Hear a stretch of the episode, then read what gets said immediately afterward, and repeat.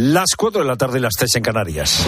Con Pilar Cisneros y Fernando de Aro, la última hora en la tarde. Cope, estar informado.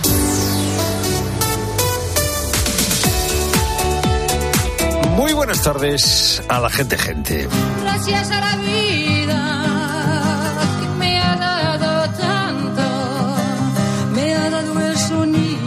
Ya están los magos de Oriente muy cerquita. Les queda un día y unas horas para, para llegar. Hay quien vive las Navidades con, con ansiedad o con tristeza. Tristeza, por ejemplo, por los que ya no están. En España, para estos que viven las Navidades con tristeza o con ansiedad, es un gusto que acaben con la llegada de los magos. Los magos traen regalos y los regalos de los magos invitan a entonar un gracias a la vida como el de Joan Baez. Gracias por los regalos, gracias por eh, la vida que sin duda es el gran regalo. Pero para muchos españoles, eso de gracias a la vida, en un momento de su existencia, eso de dar gracias por la vida, en algún momento de su existencia se ha nublado. Hoy hay una encuesta en el diario El Mundo reveladora. Casi tres millones de españoles han pensado en algún momento en quitarse la vida, porque le habían perdido el gusto a la vida, porque estaban en un agujero muy hondo, porque el sufrimiento se les hacía insoportable. Esos son los tres millones de españoles que han pasado por un momento oscuro. Pero no hace falta tener pensamientos suicidas para darse cuenta de que todo se nos antoja poco e insuficiente para lo mucho que nos promete la vida. Se nos antoja poco e insuficiente. Es estupendo por eso que los magos de Oriente estén a punto de llegar. También ellos, ¿eh?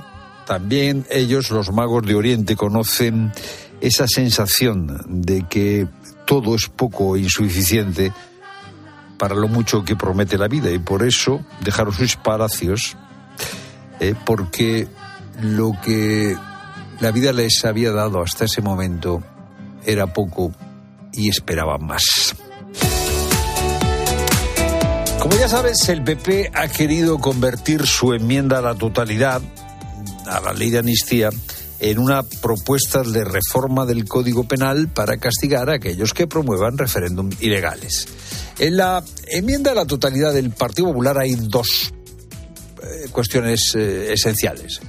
Una es retomar lo que hizo Aznar y prometió Sánchez, que es que en el Código Penal haya un castigo para aquellos que promuevan el referéndum ilegal. Esto eh, lo hizo Aznar, anuló Zapatero esa regulación del Código Penal, el castigo por promover un referéndum ilegal, y Sánchez prometió que si ganaba las elecciones lo iba a repescar. Sánchez no lo ha repescado por lo que no lo ha repescado, por su pacto con los independentistas.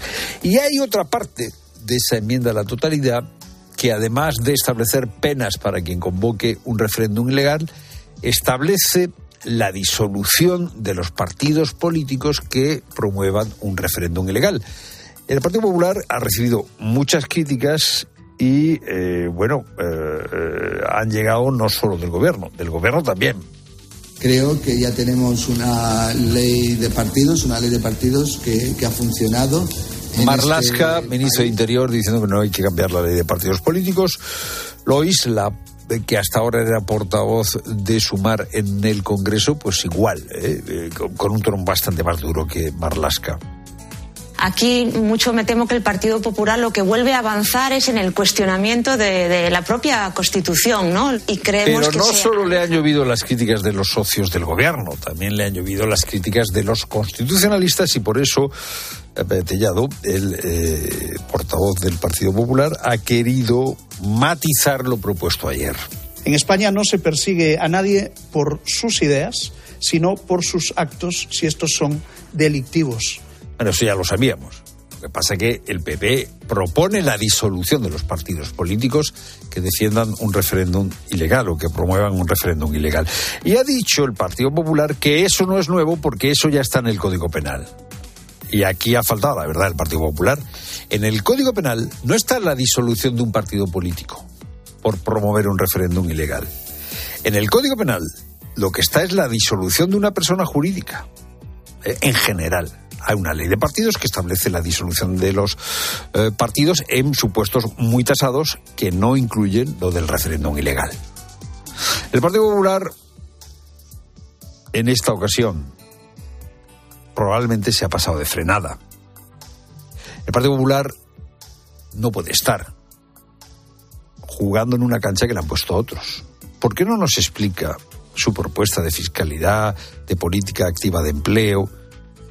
¿Por qué, en lugar de ir sistemáticamente a la contra con ideas más o menos acertadas, en este caso poco acertada, ¿por qué en vez de ir por detrás no va por delante con propuestas positivas. Es lo primero que quería contarte, no lo único.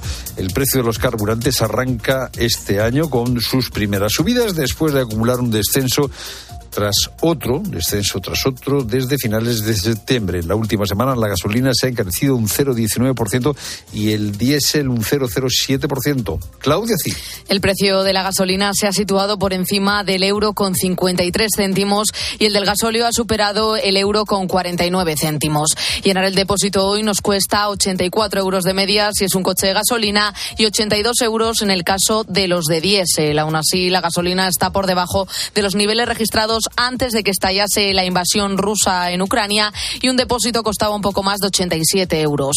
En el caso del de diésel se encuentra unos 80 céntimos por encima del precio de entonces. Igualmente, con esta, el precio del gasóleo suma ya 45 semanas seguidas por debajo del de la gasolina y el precio de ambos carburantes se mantiene por debajo de la media de la Unión Europea. Un joven madrileño de 36 años es la última víctima del SPOFEN, una técnica que permite que los estafadores se hagan pasar por nuestra identidad bancaria, que utilicen nuestra identidad bancaria. Él mismo nos ha explicado en Mediodía Cope qué es lo que ha sucedido, cómo le han robado sus ahorros. El modus operandi está súper, súper detallado. Nos había facilitado información eh, de nuestras cuentas, el número de cuentas que, que, tengo en ING y, por ejemplo, dos que tengo compartidas con, con mi esposa. Todo muy bien montado para jugar con el miedo de perder todos tus ahorros para efectivamente robártelos ellos. La Policía Municipal ha intervenido más de 7.000 juguetes peligrosos para niños en 14 tiendas de Madrid. Entre ellos destacan algunos que tienen piezas que se desprenden o que se rompen con facilidad y con las que los niños podrían atragantarse. Desde la Asociación Nacional de Seguridad Infantil, su vicepresidenta María Ángeles Miranda recuerda a los magos de Oriente que revisen bien los juguetes estas Navidades. Yo me he encontrado, ¿eh? me he encontrado en, muchos lugares cuando hacemos el baby proofing de, de, de, juguetes que realmente haces así y con un solo clic abres el compartimento de las pilas y el niño puede llegar. Muchas de estas pilas son pilas de botón. Todos sabemos que las pilas de botón son tremendas y las llegan a ingerir. El daño que pueden producir durante todo el trayecto. El eh, Barcelona se la juega hoy en Las Palmas. Raúl Liñares. Será el partido que cierre la jornada a las nueve y media de la noche. Actualmente el Barça se encuentra a diez puntos del Real Madrid y del Girona, por lo que ganar se convierte en una obligación. Esta tarde más fútbol. En apenas una hora comienza los Osasuna Almería y esta es la última hora. Alberto Sanz. Con dos equipos necesitados, Osasuna que quiere remontar el vuelo y Almería que busca la primera victoria de esta temporada. El conjunto rojillo presenta cuatro novedades en el once, Catena, Iker Muñoz, Chimi Ávila y Aymar. Y Almería por su parte con dos, Marc Pubil que regresa desde el 1 de septiembre al 11, estaba lesionado, y también Robertone que se perdió el partido del Barça a las 5, Osasuna Almería en el Estadio del Sadar, duelo de necesitados. Y ya a las siete y cuarto, el Sevilla recibe al Athletic de Bilbao. Seguimos en el fútbol con una noticia de última hora. Virginia Torrecilla ha anunciado su retirada a los 29 años. La jugadora fue operada de un tumor cerebral en 2020 que obligó a la Balear a alejarse de los terrenos de juego durante dos años. Toda la jornada de liga y las novedades del deporte te las contamos en tiempo de juego a partir de las 5. Y ahora, información local aquí en Copa. Pilar Cisneros y Fernando de Aro. La tarde. Nara Seguros de Salud y Vida te ofrece la información de Madrid. ¿Qué tal? Buenas tardes. Llueve con ganas a esta hora y así va a seguir toda la tarde. 10 grados en Cibeles. Para mañana, día de la cabalgata de Reyes, podemos tener chubascos, alguno por la mañana, pero no se espera lluvia afortunadamente por la tarde. Los Reyes Magos sí que van a pasar fresquito con temperaturas de unos 5 grados. En cuanto al tráfico, un accidente de salida a esta hora en la 6 en el plantío está manteniendo cerrado el carril derecho. Retenciones de salida además por en Torrejón, A3 en Rivas y A4 Pinto. Lo peor de la M40 en Coslada en ambos sentidos y en Villaverde hacia la A42. La AMT transportó el pasado 2023 a más de 450 millones de usuarios, un 22% más que el año anterior. Octubre fue el mejor mes del año con más de 44 millones de viajeros, seguido de septiembre y noviembre. Escuchas la tarde con Fernando de Aro.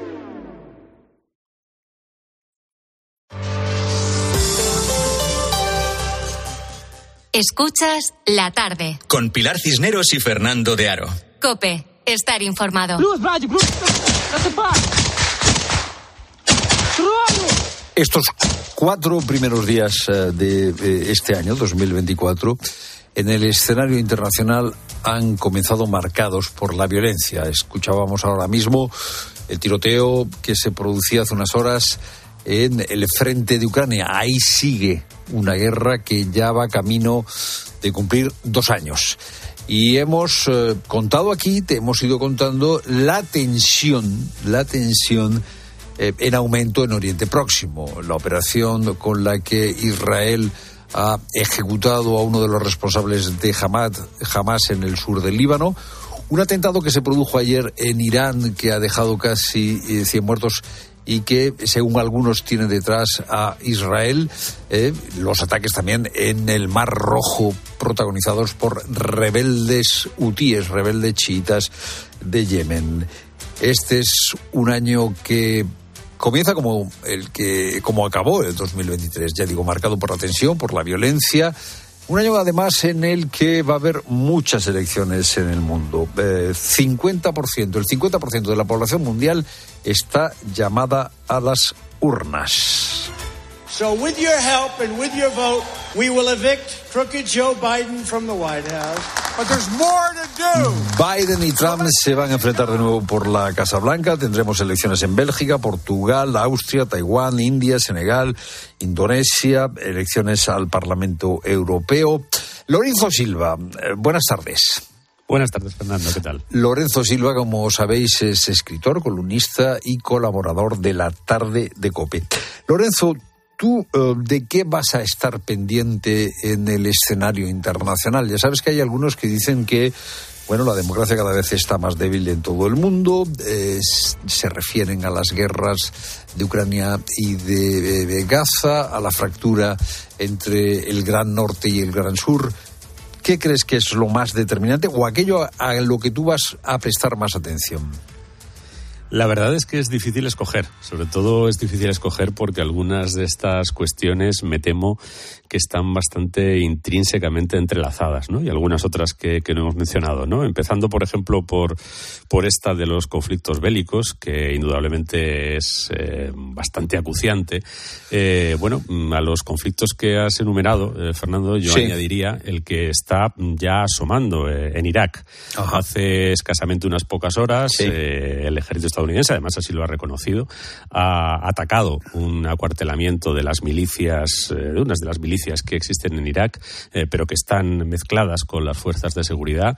Ha, matado en el ataque con misiles un dron eh, estadounidense a varias personas y acabo de leer hace nada un comunicado del gobierno iraquí diciendo que esto eh, socava la confianza puesta por el gobierno iraquí en la coalición internacional. Mm, le recuerdo a quien lo haya olvidado que en Irak, entre otras cosas, tenemos varios cientos de militares españoles precisamente dentro de esa coalición internacional, ¿no? Igual que tenemos 600 en el Líbano, es decir, no estamos hablando de cosas que nos pillen lejos o cosas que sean asunto de otros en este momento, ¿no? Y por cierto, de algunas eh, se informa poco y, de manera bastante, bastante mejorable. ¿eh? Por ejemplo, esto de Irak, yo no lo he visto en ningún sitio en la prensa española, lo veo porque sigo otras fuentes iraquíes, ¿no? Esto ya es bastante preocupante, pero si lo combinamos con todos esos procesos electorales en los que además están interviniendo una serie de fuerzas, de fuerzas que muchas veces no forman parte de los cuerpos electorales en cuestión, sino que son influencias exteriores, algo que ya llevamos viendo desde hace bastantes años. Y lo combinamos con otros asuntos del futuro que también aparecen mencionados en todos los informes, ¿no? Por ejemplo, el auge de la inteligencia artificial o esa distancia entre los principios que se asumen y los intereses, las desigualdades, el desequilibrio del orden mundial precisamente por esa grieta entre el norte y el sur o por esa eh, reestructuración un poco de los equilibrios de poder, pues al final todo lo que conduce es a una inestabilidad en la que además estamos cada vez más indefensos, eh, no solo como ciudadanos, no solo como habitantes de este planeta, sino también como personas eh, con una cierta intención de estar bien informadas, porque una herramienta fundamental, un arma primaria en todos estos conflictos, ya sean militares, políticos, tecnológicos, económicos, geoestratégicos, es la desinformación. Y la desinformación se expande con gran eficacia, con eh, herramientas muy poderosas y los ciudadanos creo que cada vez estamos más indefensos y cada vez más abandonados a, nuestra propia suerte y cada uno tiene que intentar buscar dentro de esa maraña de información y desinformación, de verdades y de mentiras, cuál es realmente la realidad de lo que ocurre. Eh, pues eh, te agradezco eh, especialmente, Lorenzo, que recuerdes la situación en Irak, muy olvidada en España. hay que tener en cuenta que ese ataque es contra una milicia chiita. E Irak en este momento es un país muy complicado, o sea, muy complicado porque está trufado de, de milicias chiitas, es decir, milicias relacionadas con Irán. y aquí estamos en la guerra de siempre. La guerra siempre, en los países de mayoría musulmana, al menos en Oriente Próximo, siempre hay una tensión entre chiitas y suníes. Y bueno, es una cosa de la que nos hemos olvidado como de tantas otras, porque eh, Lorenzo, como tú acabas de eh, destacar, eh, tenemos problemas con la información y los españoles estamos especialmente desapegados de lo que pasa fuera de nuestras fronteras, cuando en realidad tiene mucho que ver con la vida cotidiana mucho más de lo que pensamos. Gracias, Lorenzo, por estar con nosotros. A ti, Fernando. Bueno, pues vamos a repasar los retos de este 2024 con la ayuda de Karma Colomina, investigadora y senior especializada en Unión Europea, Desinformación y Política Global de CIDOF. Karma, buenas tardes. Hola, buenas tardes, ¿qué tal? Eh, Karma, antes de meternos en los grandes desafíos de 2024, no sé si puedes eh, ayudarnos a comprender lo que está sucediendo en las últimas horas en Oriente Próximo. Hemos visto cómo Israel atacaba el sur del Líbano, para eh, eh, ejecutar a uno de los responsables de Hamas. Hemos eh, visto también ese atentado que se ha producido en Irán con casi 100 muertos. Todavía no sabemos quién ha sido el responsable. Israel está, según Irán, detrás del asunto y acaba de recordarnos Lorenzo Silva pues el ataque que se ha producido en Bagdad. todo este rompecabezas eh, tiene algún sentido? ¿Tenemos el peligro de que la guerra entre Israel y Gaza eh, escale, como se dice ahora, y, salpique más allá de los límites de la franja? De hecho, el riesgo de regionalización de la guerra existió desde el principio. Ya en las primeras semanas vimos eh, pequeños ataques, digamos, en el sur del Líbano, también con milicias chiitas en Siria, pero además también vimos la, la, disrupción del tráfico marítimo ¿no? por los rebeldes hutis en, en, el Mar Rojo. Por tanto, lo que estamos viendo precisamente es la escalada, como bien dices, de este riesgo de regionalización. Cuando el conflicto ya tiene focos tan concretos en Líbano, cuando tiene focos tan concretos en Irán, y ahora mencionabais Irak, eh, el escenario cambia por completo. Lo que demuestra es que es una guerra que va mucho más allá de la situación en Gaza, a pesar de que la situación en Gaza es el desencadenante y seguirá siendo el punto neurálgico de todos estos cambios. Pero es verdad que toda esta transición de poderes en la región, toda esta eh, colisión de intereses, esta confrontación de chiíes y suníes, como bien decíais, eh, ha encontrado un nuevo marco, ha encontrado un nuevo conflicto en el, que, en el que desarrollarse y la guerra de Gaza ha sido el detonante, por supuesto. Karma, tenemos la sensación de que 2023 ha sido un año especialmente violento, especialmente conflictivo, guerra en Gaza, guerra en Ucrania, yihadismo en extensión en el eh, Sahel, eh, pa- países que son en realidad eh, estados fallidos, guerras de las que no nos acordamos, pero que están muy presentes. Es una sensación provocada por nosotros los periodistas o el 23 realmente ha sido más conflictivo que otros años y cuál es la previsión de, de esa conflictividad en el 24 Ujú. No, no, de, de hecho es una realidad y así lo indican, ¿no? Los informes eh, demuestran que 2023 ha sido uno de los años más conflictivos desde el final de la Segunda Guerra Mundial. Ha sido el año con más conflictos abiertos desde que acabó la Segunda Guerra Mundial. Solo en 12 meses la violencia política aumentó un 27%. Por tanto, es cierto, estamos acumulando conflictos, lo que demuestra dos cosas. Sí. Primero, que no solo tenemos eh, este nivel de conflictividad abierto, sino que tenemos una cap- incapacidad manifiesta de resolución de conflictos, Ajá. porque lo que hemos ido haciendo es ha sido acumular eh, nuevos conflictos y viejos conflictos congelados que se han descongelado este último año. Y el ejemplo más claro ha sido eh, Nagorno-Karabaj, ¿no? con la expulsión de la población de, de origen armenio por parte de Azerbaiyán. Pero eh, a más conflictividad, y este es uno de los puntos que el informe que hemos redactado en CIDOP insiste, también más impunidad. Yo creo que otra de las grandes tendencias con este aumento de la violencia de estos últimos años y sobre todo de estos últimos meses es que nos faltan instrumentos para negociar, nos faltan instrumentos y nos falta compromiso internacional con la gobernanza internacional, con la legislación internacional. Lo que ha habido también, en paralelo, claramente ha sido una erosión de la legislación internacional que vale tanto para la guerra como para la paz. Y también, una vez más, Gaza ha sido el ejemplo eh, paradigmático, este enfre- enfrentamiento que hemos visto entre Benjamín Netanyahu y Antonio Guterres, este, este desafío a la legitimidad de Naciones Unidas para intervenir sobre el terreno y para intentar mediar para un acuerdo o para al menos para un alto el fuego. Y esta, esta erosión también de los espacios de gobernanza global lo que hacen es aumentar todavía más la incertidumbre en un escenario violento. Tenemos eh, bastantes elecciones en este 2024, eh, México, eh, elecciones al Parlamento Europeo, tenemos elecciones en Rusia, tenemos elecciones en Estados Unidos. Eh, ¿Cuáles son las elecciones más importantes de, de- de- de este año 2024, Karma?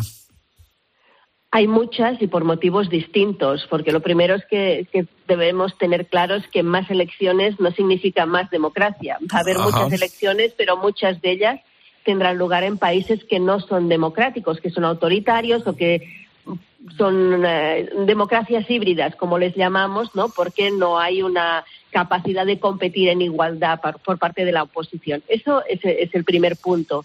El segundo punto es que hay elecciones que van a definir, que van a determinar algunos de estos conflictos que tenemos abiertos y seguro que en este momento estamos todos pensando en Estados Unidos, ¿no? Ajá. Aquello lo que ocurra el 5 de noviembre en Estados Unidos del próximo inquilino en la Casa Blanca depende el, apoyo claro de Estados Unidos, por ejemplo, a, a Ucrania, ¿no? Y el envío de ayuda militar, el apoyo a Israel, pero también qué relación va a tener Estados Unidos con Rusia o con China, incluso con la Unión Europea, porque una reedición, una posible re- reedición de, de una administración Trump supondría un alejamiento otra vez de nuevo de- del eje transatlántico.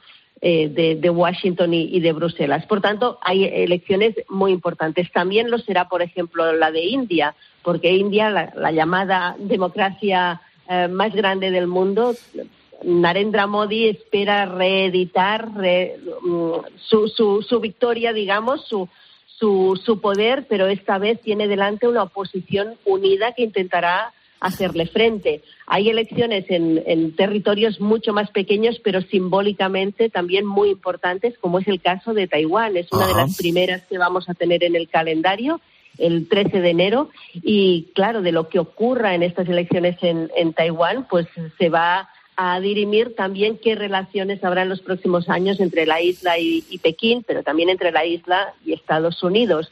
Así que hay diversos frentes. En, en Venezuela habrá elecciones, ya has citado México, Sudáfrica son muy interesantes Ajá. porque son las elecciones que se celebran eh, en el 30 aniversario de las primeras elecciones democráticas eh, que tuvo Sudáfrica post-apartheid. Un camino, un recorrido democrático que ha estado controlado por el poder del Congreso Nacional Africano que llega desgastado a estas elecciones. El panorama político parece que empieza a cambiar, por tanto, también son importantes eh, porque pueden dibujar una Sudáfrica distinta de lo que ha sido todo este, este recorrido, como decimos, de esta democracia eh, post-apartheid que, que se ha vivido en Sudáfrica. Karma, te pido un, un titular, un comentario telegráfico sobre el desarrollo de la inteligencia artificial, que seguro que será vertiginoso. Hemos visto cómo la Unión Europea trata de regularla, es el único sitio donde se regula, pero vamos siempre eh, eh, por detrás. Eh, claro, la inteligencia artificial puede tener vínculos, por ejemplo, con, con- con, eh, la conflictividad, con la guerra. ¿Qué tenemos por delante eh, en esta, eh, digamos, carrera entre el desarrollo y la regulación de la inteligencia artificial? Es difícil ser telegráfico, pero en un caso así, pero sí que es, es verdad que yo creo que el 2024 es un año clave en el debate sobre la regulación de la, de la inteligencia artificial. Como bien dices, la Unión Europea ha tomado la iniciativa, será el primer gran eh, territorio, el primer gran gobierno, si lo queremos llamar así, que tendrá una ley eh, que regulará los usos de la inteligencia artificial y además con capacidad sancionadora pero tenemos que ver cómo evoluciona todo este debate, porque aquí los grandes desarrolladores de inteligencia artificial, Estados Unidos y China, también están intentando crear su propio marco regulador. Y también ellos tienen intereses propios, no solo en la inteligencia artificial generativa como la conocemos nosotras, también en la inteligencia artificial aplicada al uso militar, que es uno de los grandes interrogantes, de los grandes cambios que puede traer también la inteligencia artificial. Por tanto, hay que estar muy atentos a todo este debate eh, regulador porque la inteligencia artificial ya es una realidad. Lo veremos también en algunas de estas campañas electorales que vendrán Ajá, los ajá. próximos meses. Ya ha aparecido en algunos países el uso de inteligencia artificial generativa eh, para crear, aumentar percepciones entre los votantes. Ya. Karma Colomina, gracias por estar con nosotros, eh, gracias por eh, lanzarnos estos flash, porque cada, eh, ca- flashes, cada, cada uno de ellos requeriría una tarde entera como poco. Eh, investigadora eh, del CIDOP, gracias por estar con nosotros, Karma. Un placer, gracias y buen año.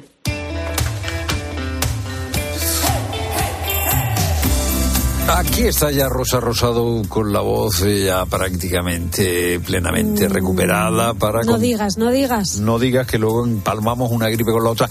Para contarnos cosas interesantes del héroe Merlín. Buenas tardes, Rosa. Buenas tardes, Fernando. Pues sí, vamos a darnos una vueltecita por Leroy Merlin, que es la solución para crear la cocina de tus sueños dando valor a tu hogar. Y es que en Leroy Merlin se encargan de todo: diseño de tu nueva cocina, mobiliario, materiales, accesorios y el transporte de los productos. Allí vas a encontrar expertos que te van a asesorar en cada paso para ayudarte a elegir los productos adecuados durante todo el proyecto de reforma. Además, la instalación cuenta con una garantía de tres años y si te preocupa el presupuesto, ofrecen financiación personalizada para que puedas pagar a tu ritmo. Confía en Leroy Merlin con profesionales con más de 20 años de experiencia en reformas y no lo pienses más. Visita leroymerlin.es o acércate a tu tienda más cercana. Haz la reforma que quieres y da más valor a tu casa con Leroy Merlin. Pues ya está muy cerquita, muy cerquita los magos de Oriente y hay veces que a, a los pobres magos de Oriente no les da tiempo a envolver los regalos y entonces pues eh, hay que envolverlos, hay que envolverlos y envolver regalos es una cosa muy complicada. Yo me pasmo cuando veo a la gente lo bien que pone el papel de, de regalo, eh, cómo lo eh, dobla, cómo lo pliega, cómo le pone un poquito de celo. Uy, queda la cosa. una arruga, ¿verdad? Sin una arruga, cosa estupenda. A mí siempre que he intentado envolver algo, yo ya renuncié, hace décadas, ¿eh? Hace décadas a, envolver cualquier cosa.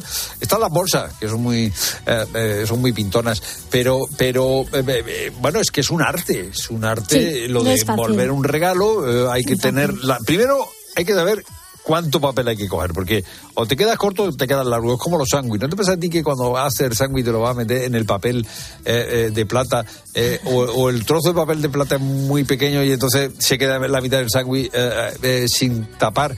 O es tan grande que le tiene que dar tres vueltas al. Pues, eh, a mí por lo menos me pasa eso. Sí, sí, sí. Yo he cogido restos, ¿eh? Cuando me he quedado corta he cogido restos Ah, de sí, otro. has hecho una especie Pero de... incluso de otro papel distinto y lo he puesto, ¿eh? Ah, bueno, oye, eso es casi... es una Con la excusa de ahorrar, de, no- de que no se te Pero eso tirar en el, el, papel, en el sándwich, pero eso no lo puedes hacer en un regalo. pues un regalo lo he hecho yo. ¿Ah, sí? ¿Lo has hecho en un regalo? Sí, sí, luego digo, no, es que hay que ahorrar, no se puede Y destrozar luego el papel. está el, el trozo de papel celo que eh, se empeña siempre en pegarse en el dedo y en arrugarse también. El, el papel tend- tendrían que fabricar algún tipo de papel celo que eh, eh, venga ya casi cortadito, porque si no es demasiado largo, demasiado corto, lo corta demasiado largo, empieza a enrollarse, se hace una especie de virutilla ¿eh? Eh, y no hay que empegue ya nada.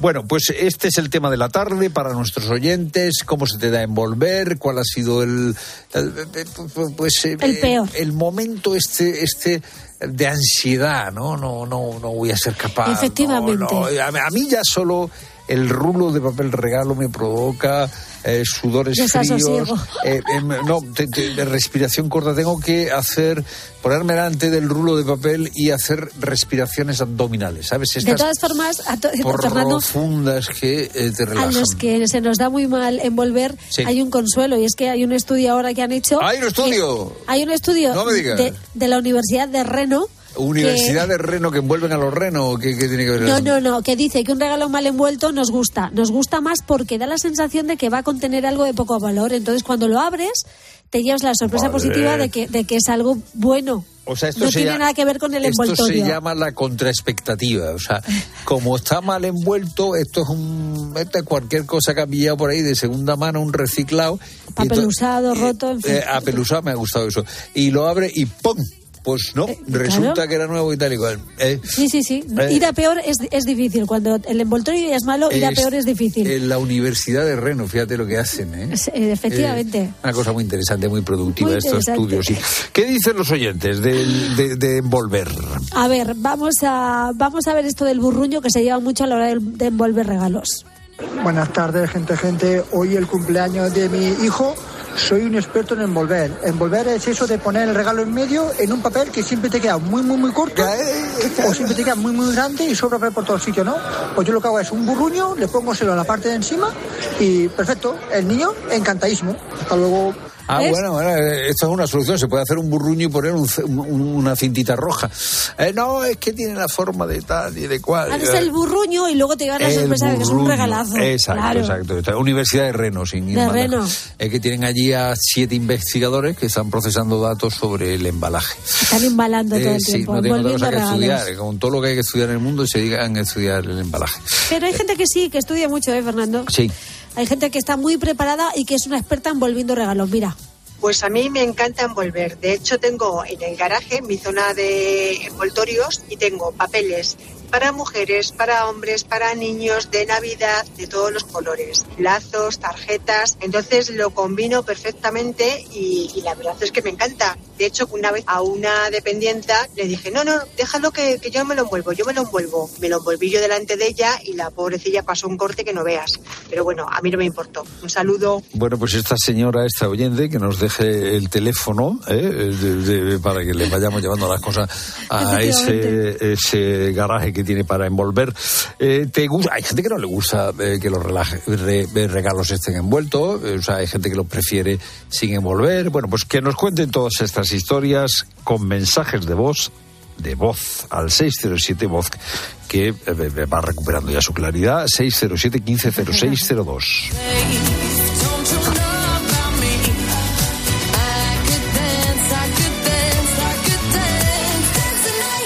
Escuchas la tarde. Con Pilar Cisneros y Fernando de Aro.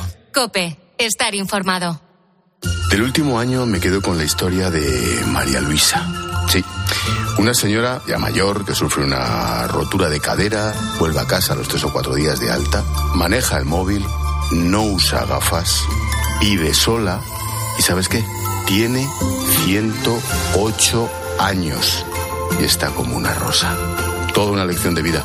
Espero que en este 2024 sigamos compartiendo historias tan bonitas como la de María Luisa y lo hagamos juntos. En la linterna de Cope, Ángel Expósito comparte contigo la alegría de un nuevo año juntos. Feliz año nuevo. El corte inglés, donde vive la magia de la Navidad. Hay dos tipos de motoristas. Los moteros, que llegan en cinco minutos, y los mutueros, que hacen lo mismo, pero por menos dinero. Vente a la mutua con tu seguro de moto y te bajamos su precio, sea cual sea. Llama al 91 555 5555. Hay dos tipos de motoristas: los que son mutueros y los que lo van a ser. Condiciones en mutua.es. En la Fundación Alquiler Seguro estamos comprometidos para crear hogares seguros y dar una oportunidad a personas en riesgo de exclusión social. Por eso queremos agradecerles su continuo apoyo y confianza durante este 2023. Fundación Alquiler Seguro te desea una feliz Navidad y un 2024 en tu hogar. Sephora. En Sephora se lo ponemos fácil a los Reyes Magos. Los mejores cofres, perfumes icónicos, paletas y tus marcas favoritas. Benefit, Carolina Herrera, Rabanne y muchas más. Increíbles regalos con descuentos de hasta un 25%. Visita nuestras tiendas sephora.es y en dos horas recoge tu pedido.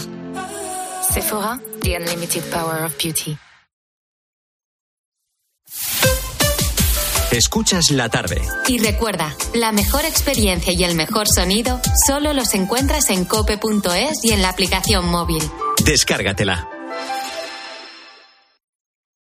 Uf, vaya atasco. Va, vamos a jugar a imaginar cosas increíbles. Em, que nos abduce un ovni y nos deja en la oficina. Que ahorramos con cada repostaje. Pero eso ya lo hacen los iluminados. Esas personas corrientes que al contratar la luz con Repsol empiezan a ahorrar hasta 300 euros al año en carburante y en sus facturas de luz y gas con los planes energías.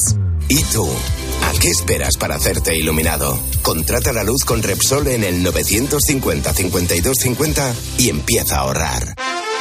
Por mucho que quieras, no puedes sustituir los calcetines con renos bordados que te ha regalado tu suegra por Navidad. Sí, los mismos que los del año pasado. Pero con línea directa, lo que sí puedes sustituir es tu vehículo. Y no solo por robo o siniestro, sino también en caso de avería. Cámbiate ahora y te bajamos el precio de tu seguro de coche, sí o sí. Ven directo a lineadirecta.com o llama al 917-700-700. El valor de ser directo. Consulta condiciones. Jaume Serra es una cava familiar que sigue fiel a su tierra y a sus orígenes, liderando en la actualidad la elaboración de cava en nuestro país. Una bodega donde se unen tradición, calidad y un fuerte compromiso con el medio ambiente. Jaume Serra, para brindar y celebrar los momentos más especiales de tu vida. Cava Jaume Serra. Estel, dígame. Que mi cuñado lleva dándome la lata con que si vuestra fibra es muy buena, que si 5G, ¿Sí? y yo le decía que por ese precio, imposible. Pero- Pues nada, que me hago de Astel resulta que es verdad. A ver ahora quién aguanta mi cuñado. Vosotros no, ¿verdad? Que no es normal lo vuestro. Bueno, a ver. Que no. La fibra de calidad y el móvil que te ofrece Yastel por 43.95 no es normal. Por eso lo normal es llamar al 1510.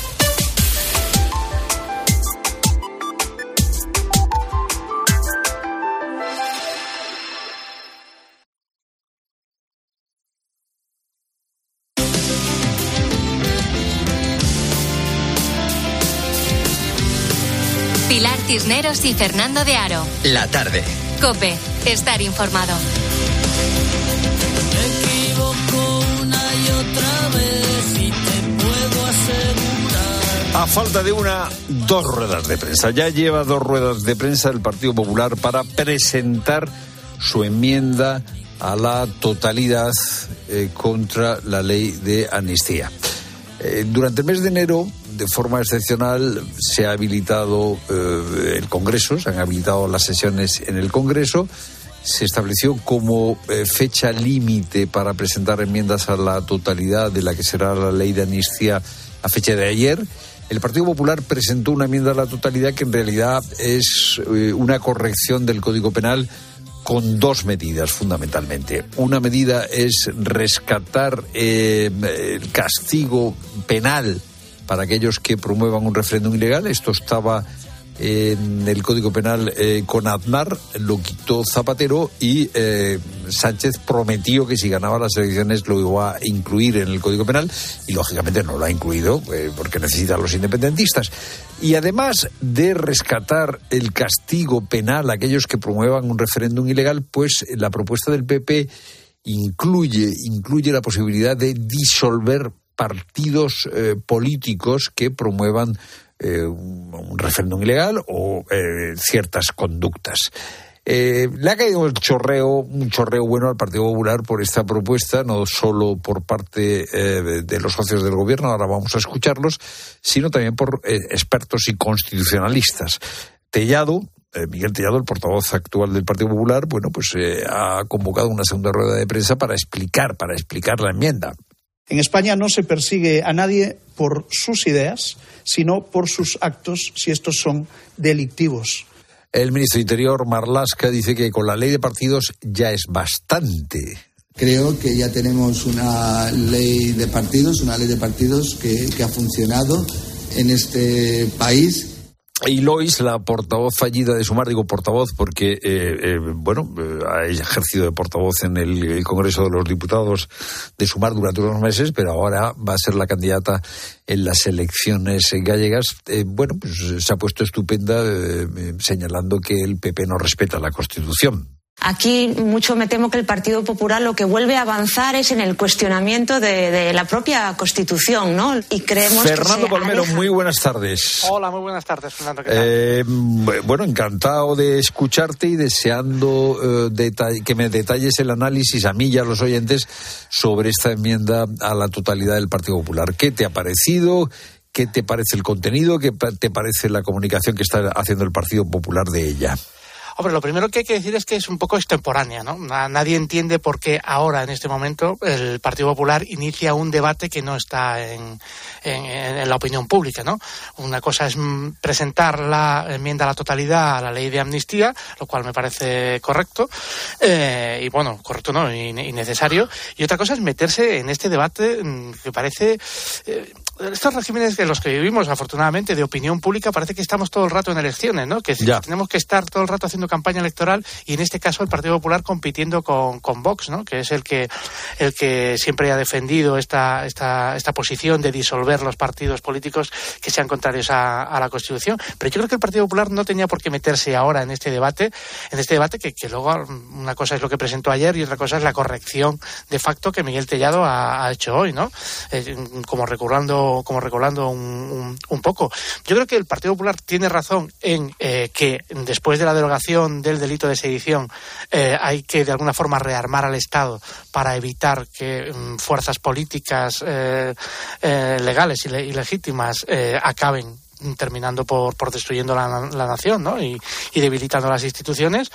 Eh, en ese sentido, me parece correcto ¿no? la, la, posición de rearmar al Estado, pero, pero, pero meterse ahora en este, en este, en este debate, yo creo que, que, es, que es erróneo, que es erróneo, vamos. Hoy hemos tenido eh, en el eh, Ayuntamiento de Madrid, digo hemos tenido porque el Ayuntamiento de Madrid está aquí al lado del estudio, ¿no? ha habido sesión eh, para reprobar a Ortega Smith. Javier Ortega Smith es eh, concejal de Vox en el Ayuntamiento de Madrid, diputado, fue eh, secretario general de Vox hasta 2022, donde cayó relativamente en desgracia. La reprobación que hoy se le se planteaba se produce después de que Ortega Smith lanzara una botella de plástico vacía al concejal de Más Madrid, Eduardo Fernández Rubiño. La reprobación la han apoyado los partidos de izquierda y también el Partido Popular. Ortega Smith eh, se ha mostrado muy contrariado y eh, ha hablado de Rita Maestre, como eh, persona, como una asaltacapillas despechugada, así lo ha llamado. Rita Maestre es la portavoz de Más Madrid en el ayuntamiento. Es la Capillas la que despechugada entró en una iglesia despreciando el derecho de libertad religiosa en la Complutense después de eso se ha marchado. El Partido Popular, ya digo, eh, apoya esta reprobación. Eh, Martínez Almeida, el alcalde de Madrid, ha criticado a Ortega Smith y también lo ha hecho la presidenta de la Comunidad de Madrid, Díaz Ayuso por supuesto, como el incidente del otro día del señor Ortega Smith, que por supuesto que, condeno. Y yo por eso también creo que, debería apartarse. ¿Qué te parece esta reprobación? La reprobación no tiene más que valor simbólico, ¿eh? no significa que tenga que entregar su acta de concejal ni nada parecido. Es, Eh, es la segunda, en cualquier, en cualquier caso que se le hace a Ortega Smith. Ya.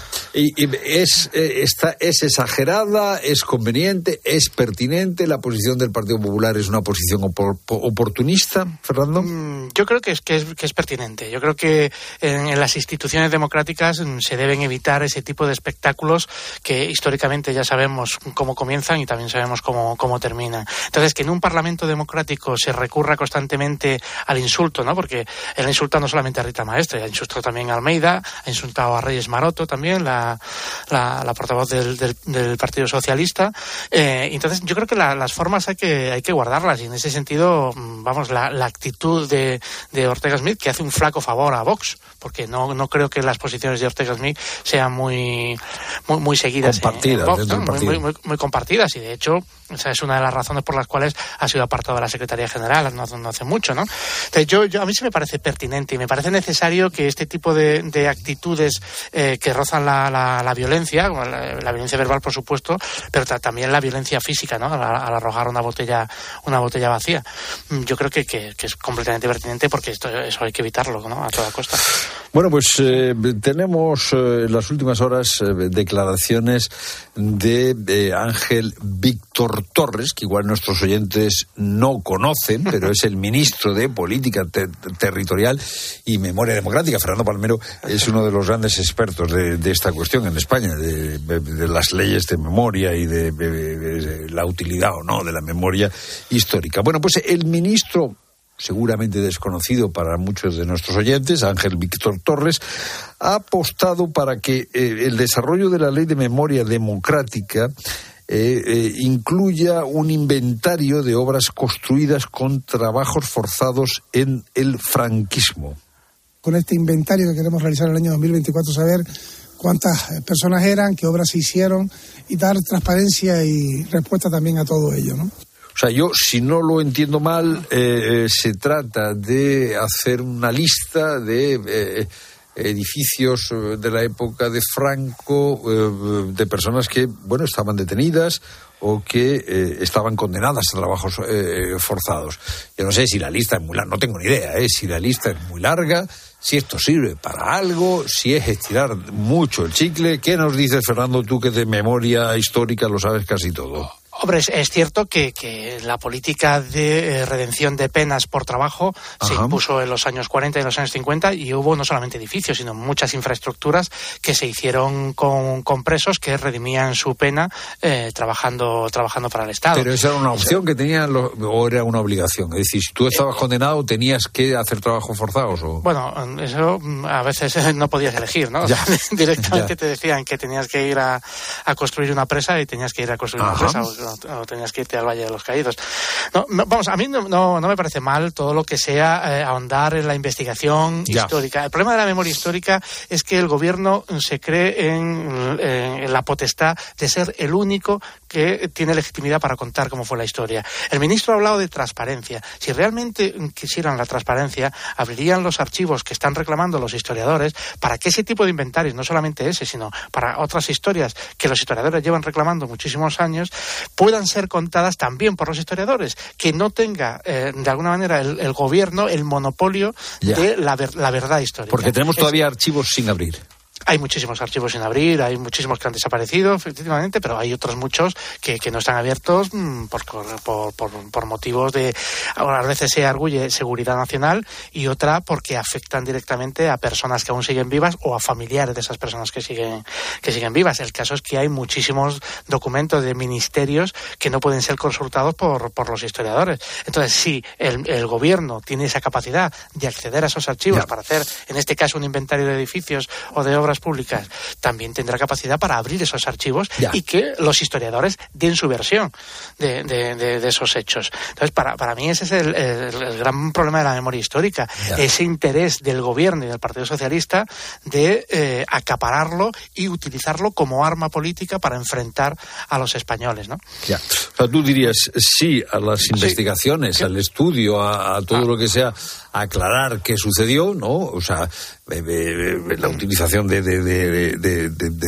presos o condenados políticos para, para Sí, sí, sí, construir carreteras, pero que no haya monopolio, ¿no? O sea, Que que, no haya monopolio. que, que si, que si se puede hacer un inventario, si el gobierno puede hacer un inventario, que lo pueda hacer cualquiera, ¿no? Que tenga- puede hacer cualquiera, efect- efectivamente, porque, porque eso, eso es la, eso- en, eso reside la, la libertad y la, y la capacidad de los historiadores de dar su versión. O sea, que el gobierno sea el único que, que dé su versión, sabemos que el interés del gobierno no es dar una versión histórica, Ya. sino utilizar una supuesta versión histórica para atacar a sus Ya, pero ahí el inventario, políticos. o sea, que como dices, tiene un interés eh, eh, científico o histórico, no sé qué interés político puede tener. O sea, si de pronto se descubre que la carretera, yo qué sé, eh, eh, X, fue eh, eh, construida por eh, presos políticos, pues no sé qué consecuencias prácticas puede tener eso. Digo, no, supongo No, que, no, que, que no van a... a- a- Con consecuencias prácticas yo creo que ya ninguna, vamos. Ya. Quiero decir que no se van a poner a revisar todas las penas y, y otra cosa que muchas veces se olvida es que muchísimas personas que ya han sido indemnizadas, que ya han sido Ya. compensadas, tanto ellas como sus familiares, por la represión que se produjo. Ah, bueno, eso podría ser, ¿no? Dice, como mi padre estuvo preso por el franquismo ¿Franquismo? y... y Pues yo, yo quiero una compensación por los trabajos que mi padre hizo Ya, ya. En, en el pantano de Badajoz. Ya. Bueno, yo creo que eso en parte ya, ya está hecho, pero en parte sería ponerse a, a revisar y que el Estado, un Estado democrático que no tiene nada que ver con, con la dictadura franquista, eh, te tenga que hacer frente a una serie de indemnizaciones que no, que no le corresponden. Gracias, Fernando. Nada, muchísimas gracias a vosotros y feliz año. Igualmente. Hasta luego.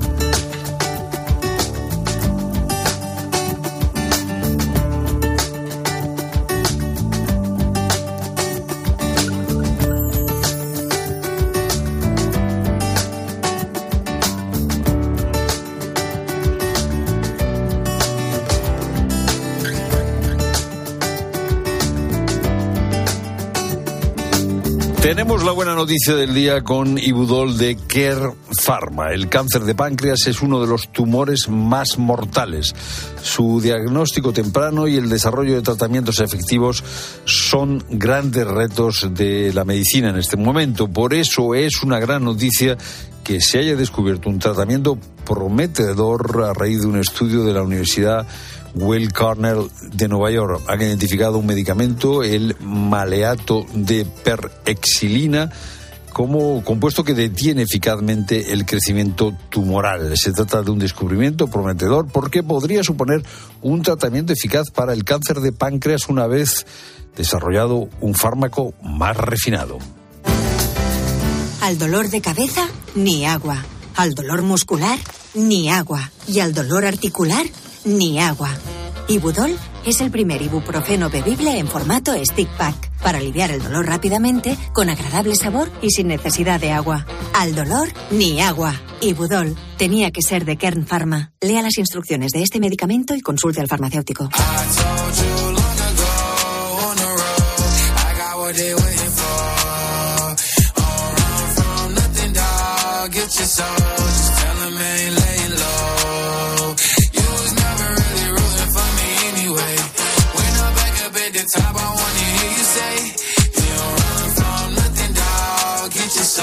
Bueno, pues estamos esperando a los magos de Oriente. Algunas veces nos traen los regalos eh, ya empaquetados, ya con el papel de regalo, otras veces no, y hay que meterse eh, a trabajar en el asunto. Estamos preguntándole a nuestros oyentes eh, cómo llevan lo de empaquetar. ¿Qué cuentan, Rosa Rosado? Si se te da bien, si se te da mal o si te da lo mismo. Porque, por ejemplo, si te sale mal, no te preocupes porque según la Universidad de Reno gustan más los regalos mal envueltos. Así que este pobre ya puede estar tranquilo. A ver. Buenas tardes y un saludo a la gente, gente. Yo creo que debo de venir de Reno, porque, macho, yo como no tenga ángulos rectos, no soy capaz de envolver nada.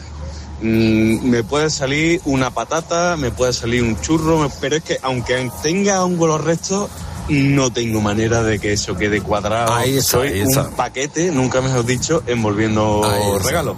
Menos mal que tengo a mi mujer, que es una maravilla y siempre está ahí para reñirme. Un beso muy fuerte a todos y felices reyes. Eh, pues felices reyes. Yo cuando ha dicho si tengo ángulo, si no tengo ángulos rectos no funciono. Pues Yo eh, Igual. menos, mal- me- luego menos mal que me ha consolado diciendo no, te- los- aunque los tenga rectos no funciono.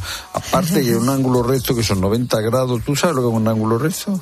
Depende de lo grande que sea el paquete, yo ya me pierdo también. Te ¿eh? pierdes Porque en el... el- tamaño también influye a la hora de, de hacer la- las cuentas. Ya. ¿eh? Bueno, depende de cómo sea el papel, ya. O sea, Claro, claro, ya. claro. Bueno, Sí, a ver, una opción es la de Toñi cuando uno es poco mañoso para envolver. A ver, yo hago porque alguien me envuelva los regalos. Soy un desastre. O sea, totalmente.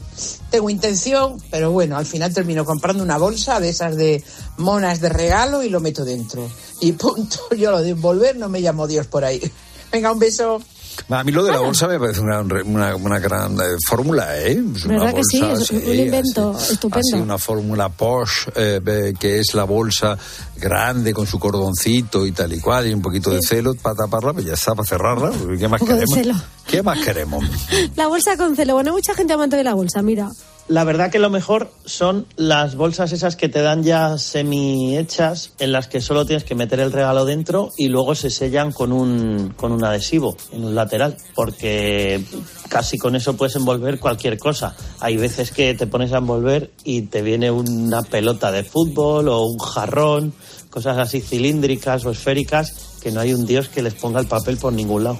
O sea, que este es de los oyentes que si eh, el objeto a envolver eh, tiene ángulo recto, si es capaz. Eh, lo que tiene son dificultades con lo redondo. 607-150602.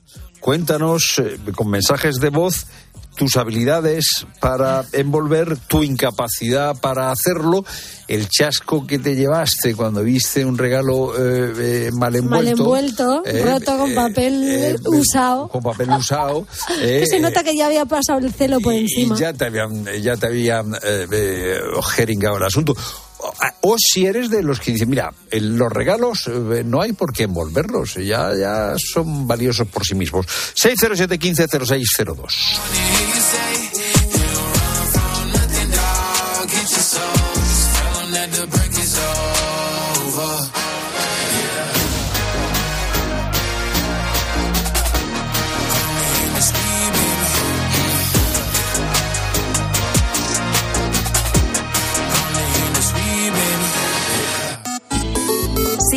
Cisneros y a Fernando de Aro en Twitter, en La Tarde Cope y en facebook.com barra La Tarde Cope.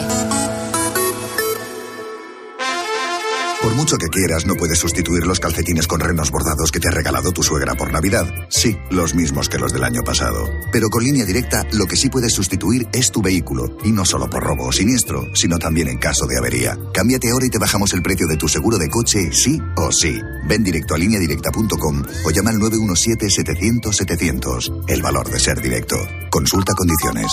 Tienes 30 segundos para imaginar, para imaginarte el futuro, o como te gustaría que fuese, para imaginarte el mundo, el tuyo, o el que heredarán las generaciones que llegan, un mañana en el que podamos hacer que las cosas sucedan. Imagínate lo que quieras, lo que te emociona, lo que podremos lograr. Si en los últimos 100 años la tecnología nos ha permitido conectar como nunca la vida de las personas, imaginémonos todo lo que seremos capaces de hacer en los próximos 100. Telefónica, imaginémonos. Ahora 3x2 en juguetes marca el corte inglés. Para que los Reyes Magos ahorren en sus compras de últimos días, Hasta el 5 de enero en los juguetes marca el corte inglés. tres al precio de dos. Y además grandes ofertas en las mejores marcas de juguetes. Ya vienen los Reyes Magos. Y pensando en ellos tenemos un 3x2 en juguetes marca el corte inglés. Aprovechalo en Hipercor y en el corte inglés. Escuchas la tarde. Y recuerda, la mejor experiencia y el mejor sonido solo los encuentras en cope.es y en la aplicación móvil. Descárgatela. En Carglass creemos que todos los parabrisas merecen una segunda oportunidad, incluso los irreparables. Por eso tenemos contenedores en todos nuestros talleres para que puedan ser reciclados y así darles una segunda vida. Carglass cambia, Carglass repara. ¿Te lo digo o te lo cuento? Te lo digo. Ahora que todo se hace online, ¿me haces ir a tu oficina? Te lo cuento. Yo me voy a la mutua. Vente a la mutua y además de realizar todas las gestiones desde tu móvil, te bajamos el precio de tus seguros, sea cual sea. Llama al 91 555 5555. Te lo digo, te lo cuento. Vente a la mutua. Condiciones en mutua.es. ¿No sabes qué regalar a tus seres queridos esta Navidad? Regala bienestar de la mano de HSN. Entra en hsnstore.com y elige entre los 11 packs regalo con productos HSN, con la garantía y calidad de HSN. HSN, nutrición de calidad para una vida sana, también en Navidad. Que la gastronomía es uno de nuestros mejores embajadores, eso lo saben hasta en Japón. Gracias a los chefs y a productos como Fuentes, el atún rojo, nuestro país triunfa en medio mundo, como en Japón, donde Fuentes es sinónimo del mejor atún rojo.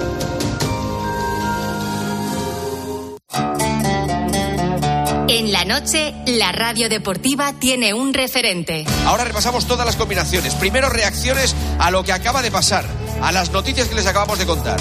Este es Xavi Hernández, el entrenador del Escucha a Juanma Castaño en el partidazo de Cope, De lunes a viernes, desde las once y media de la noche. el número uno del deporte.